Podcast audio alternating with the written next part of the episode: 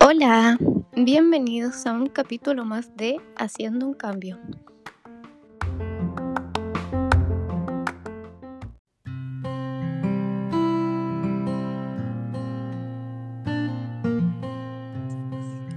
Muy buenos días a todos. Les doy la bienvenida nuevamente a nuestro programa Haciendo un Cambio con Olivia. El día de hoy tenemos nuevamente a la invitada del capítulo anterior, que como les expliqué es una triada de capítulos contando la historia de Francisca, que la tenemos aquí nuevamente.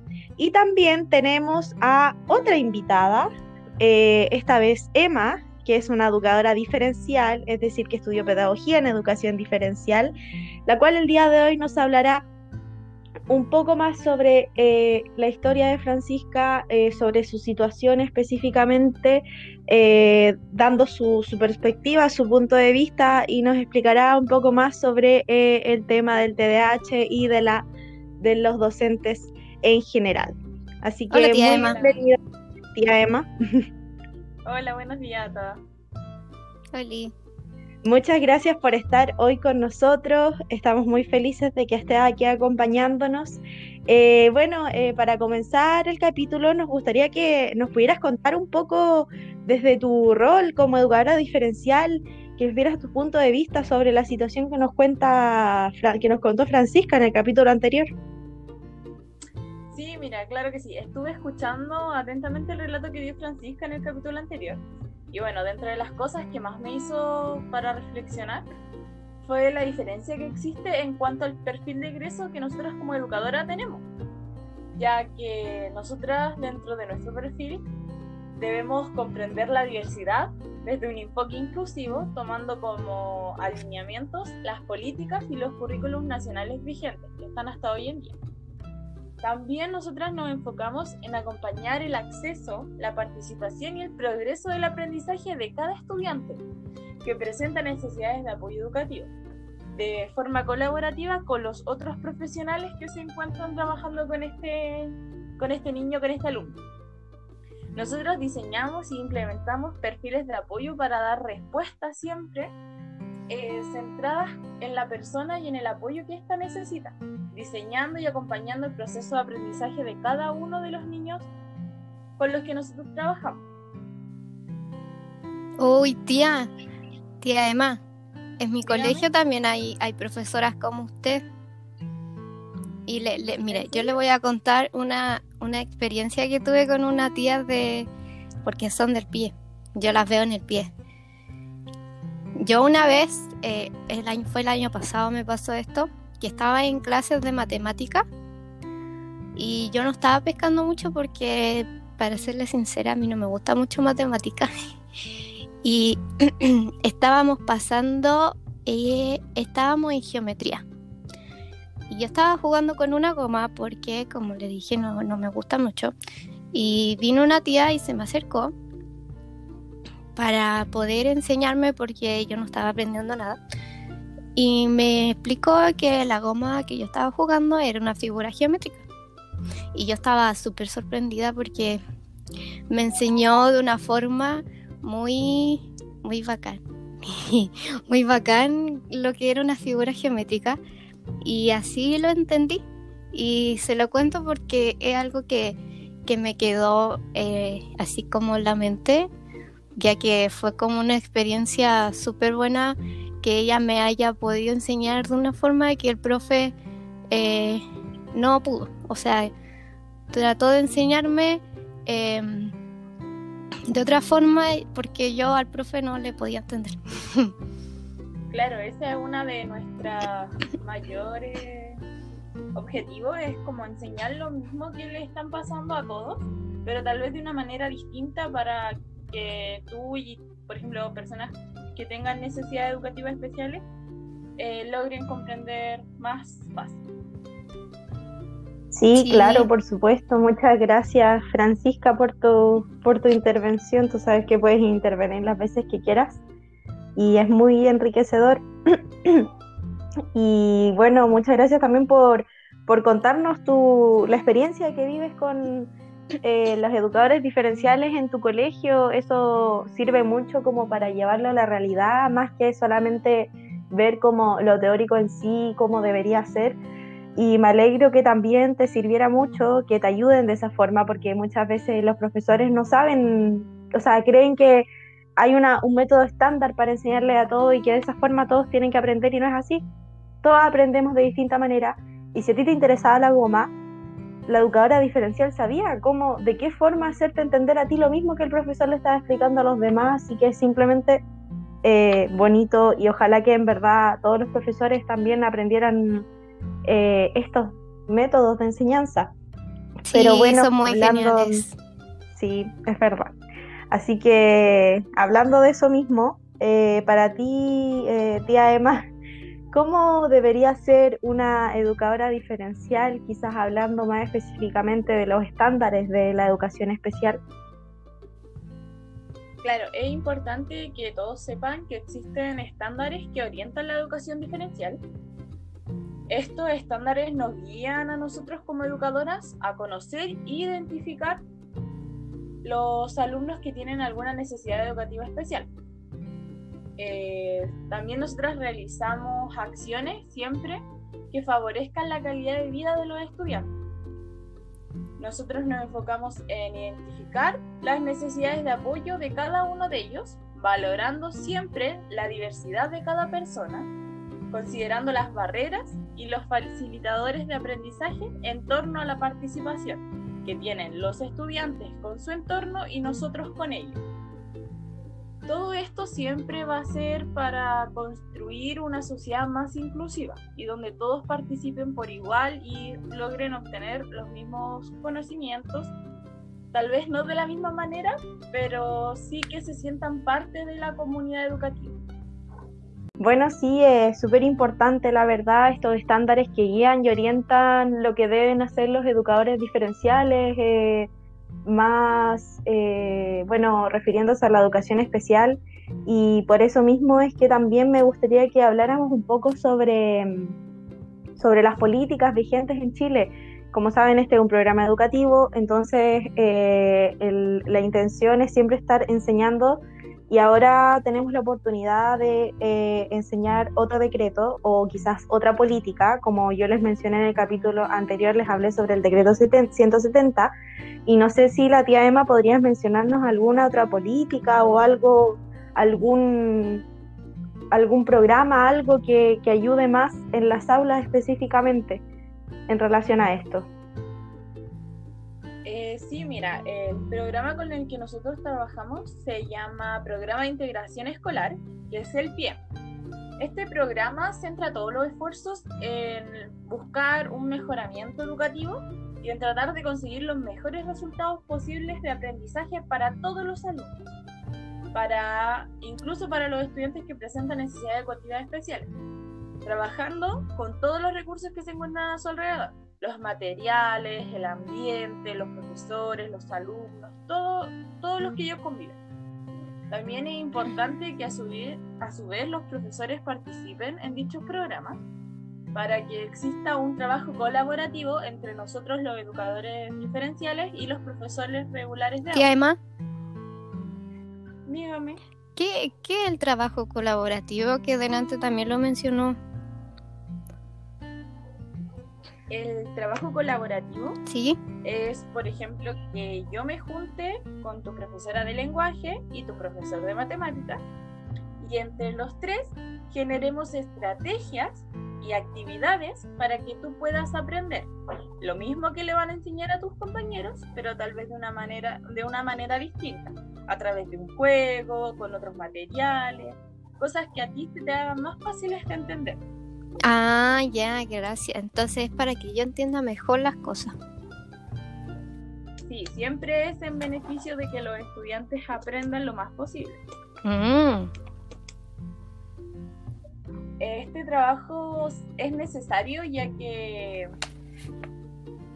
ya que es importante que todos los, los profesionales del establecimiento y todas las personas que tengan interacción con el niño eh, le generen un ambiente de educación y para que estos procesos también sean fluidos y vayan en directo beneficio del aprendizaje de cada uno de los estudiantes y que ninguno de los estudiantes se quede atrás y sin saber los contenidos de la materia. Mm, claro, entiendo muy bien. Yo también tenía la misma pregunta, la verdad, no sabía a qué, a qué se refería con trabajo colaborativo y aquí Francisco se me adelantó, me leyó la mente. Así que muchas gracias por responder. También recuerden a todos nuestros oyentes que hay un hashtag que es Hagamos un cambio con Olivia, el cual pueden utilizar en Twitter y en Instagram para dejarnos todas sus preguntas eh, para, la para que la tía Emma pueda responderlas. Así que, bueno, eh, hablando del de, eh, programa de integración escolar, yo tenía entendido también que había que hay otro decreto, que es el 83. Ustedes, como saben, yo también estoy informada. no, no sé claramente tanto como los especialistas que vienen o como la tía Emma que educará diferencial, pero algo sé. Y bueno, les voy a contar un poquito lo que sé sobre esto que este decreto aprueba criterios y orientaciones de adecuación curricular para estudiantes con necesidades educativas especiales de la educación parvularia y educación básica. Y les voy a hablar un poquito sobre los artículos que siento que son como los más importantes, que explican un poco más este, este decreto. Y bueno, primero está eh, el artículo 2 que nos habla sobre los criterios y, y las orientaciones que están señaladas en este decreto están dirigidos a establecimientos de eh, enseñanza regular, es decir, que no, no necesariamente de educación eh, de educación o como aula hospitalaria y todo eso, que están con o sin programa de integración escolar, eh, bajo tradicionales y todo eso. Y también en el artículo 3 se habla que sobre los establecimientos educacionales que sí impartan la modalidad especial y que tengan el programa de integración escolar, que atiendan a estudiantes con necesidades educativas especiales, ellos deberán implementar estos criterios, están obligados a implementar estos criterios. En cambio, en el otro artículo nos dice que eh, no es necesario que lo implementen, sino que está dispuesto para esos establecimientos, pero no es necesario. Pero en cambio, los que impartan esta modalidad especial y los que tengan el programa de integración escolar deben implementar estos criterios y orientaciones eh, a los que se refieren el presente decreto en los niveles de educación parvularia y general básica. También, y por último, les voy a mencionar el artículo 4, que eh, los establecimientos educacionales, de acuerdo a los criterios y orientaciones establecidos en el decreto 83, que implementen estas adecuaciones curriculares para los estudiantes con necesidades educativas especiales deben aplicarles una evaluación de acuerdo a las adecuaciones, que sea accesible a las características y las condiciones individuales de los mismos estudiantes con necesidades educativas especiales. Tía Olivia. Dígame. A mí me hicieron una, una evaluación cuando me antes de mandarme al pie. Mm, ¿En serio? ¿Dónde te llevaron? ¿Qué te hicieron? Bueno, eh, me llevaron a una salita, no sé para qué es la salita, pero una salita de mi colegio. Y ahí me empezaron a preguntar cosas de cómo me estaba en el colegio, qué, eran las cosas que me costaban más. Y después de eso eh, hablaron con mis profesores y después aparecí en el pie, que me gusta mucho estar ahí porque comparto y aprendo mucho. Ah, claro. Ahí fue cuando te hicieron eh, la primera evaluación para saber si es que estabas dentro de los alumnos que tenían necesidades educativas especiales y también para eh, implementar el decreto 83, ya que este decreto es para los alumnos con necesidades educativas especiales como tú. Te lo hablamos en el capítulo anterior, que tu, tu, tu necesidad educativa especial era transitoria y todo eso, y aquí es cuando se implementa este decreto, porque hacen que las cosas que te enseñan las adecuan para que tú puedas aprender de la misma forma que, los demás. Sí, sí, me acuerdo que dijeron eso eh, en el capítulo anterior.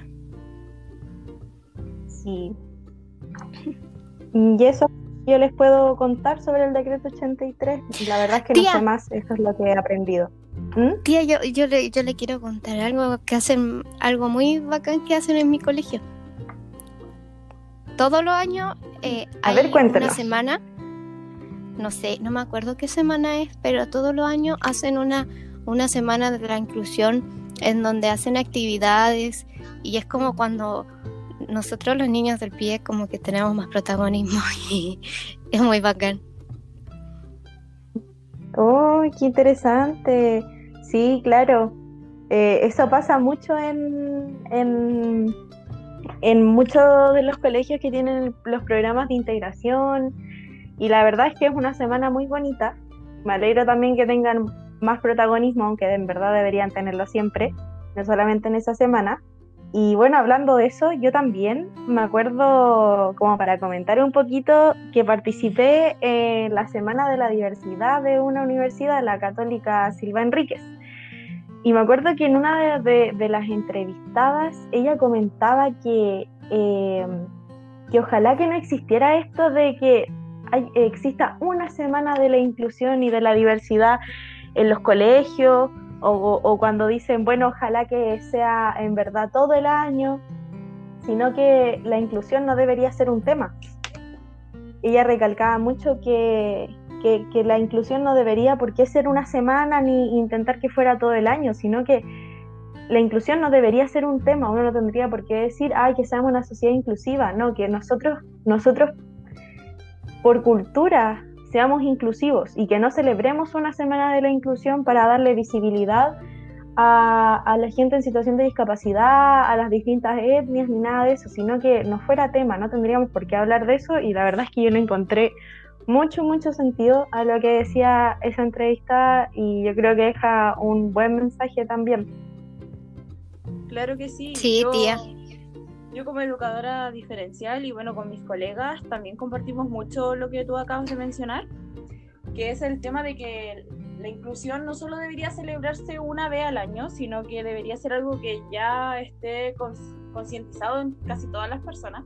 Lamentablemente aún falta mucho trabajo por hacer para que las personas generen conciencia y generen una cultura de cambio ya que hoy en día aún muchas personas, sobre todo personas adultas, viven en la ignorancia y no saben sobre el tema porque antes para ellos lo que era distinto no era aceptado, entonces simplemente se negaban a compartir o estar con personas que no fueran dentro de lo que ellos consideraban normal, por así decirlo.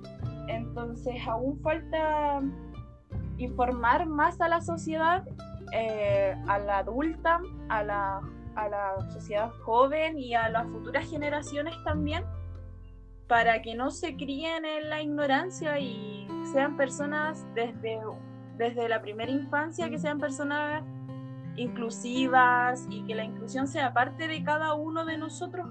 Eso es una de las cosas que nosotros queremos lograr como educadoras diferenciales. Sí, claro que sí, comparto totalmente eh, tu pensamiento. Y bueno, con este hermoso mensaje eh, vamos a, despedir el capítulo de hoy. Yo creo que fue un mensaje muy potente que, que incluso no es necesario que yo dé el cierre porque con ese mensaje yo creo que ya dimos cierre a todo el capítulo. Y bueno, recordar que nos queda un capítulo más para terminar esta triada con la historia de Francisca en donde estarán todos los invitados y espero que no se lo pierdan. Muchas gracias por su sintonía, por estar aquí escuchándonos nuevamente, por compartirnos en sus redes sociales. Y recuerden siempre valorar, la diversidad, no discriminar por las etnias, por el origen, por la raza, por estar en situación de discapacidad. Todos somos diferentes y eso se valora y en cada uno de nosotros hay una riqueza que se debe aceptar y que nos va a ayudar mucho también a crecer como personas. Así que pongamos la inclusión en acción y hagamos un cambio. Muchas gracias, tía Emma, Francisca, por estar aquí gracias. nuevamente. Gracias a ti por invitarme. Nos vemos mañana. Chao, tía. En el próximo capítulo. Eh, chao, nos vemos. Un abrazo y besos a todos. bye bye.